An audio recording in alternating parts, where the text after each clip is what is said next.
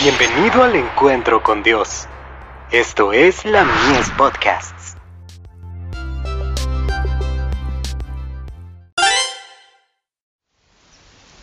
Cada día con Dios. Dividendos celestiales. Has dado a los que te temen bandera, que alcen por causa de la verdad. Salmos 60, verso 4. Asegúrese de que la verdad está inscripta en su bandera en todas las ocasiones y en todos los lugares. Todos los humanos son seres queridos para el corazón de Dios, porque han sido comprados por precio. Como nación, los judíos no quisieron aceptar a Cristo.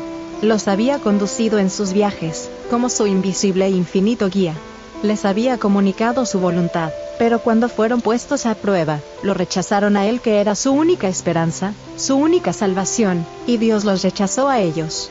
Mas a todos los que le recibieron, a los que creen en su nombre, les dio potestad de ser hechos hijos de Dios. Juan 1, verso 12.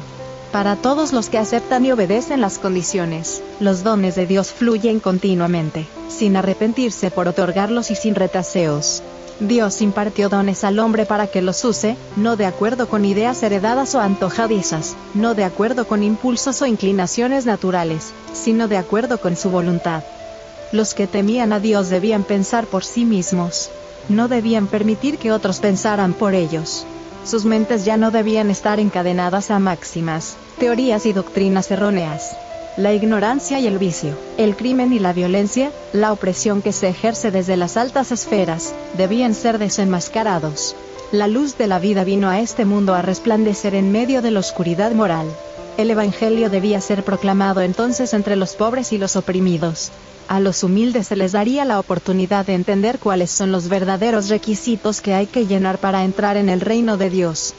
Los instrumentos del Señor son muchos, pero todos los que se sienten inclinados a trabajar de acuerdo con los planes de Dios, están comprendidos en las palabras porque vosotros sois labranza de Dios, edificio de Dios.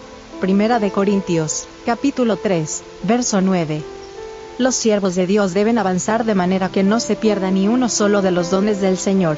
Su voluntad debe estar completamente sometida a Dios, de manera que cuando llegue el momento establecido por Él, su vara reverdezca. Nadie sabe exactamente qué rumbo tomará la obra, pero los siervos del Altísimo deben estar siempre dispuestos, en condiciones de comprender los procedimientos y la voluntad de su jefe. Carta 8, del 23 de enero de 1889, dirigida al Dr. Kellogg, director médico del Sanatorio de Battle Creek, Michigan.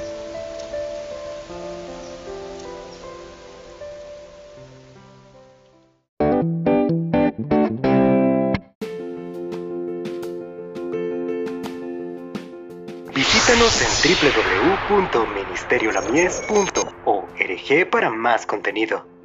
Dios te bendiga.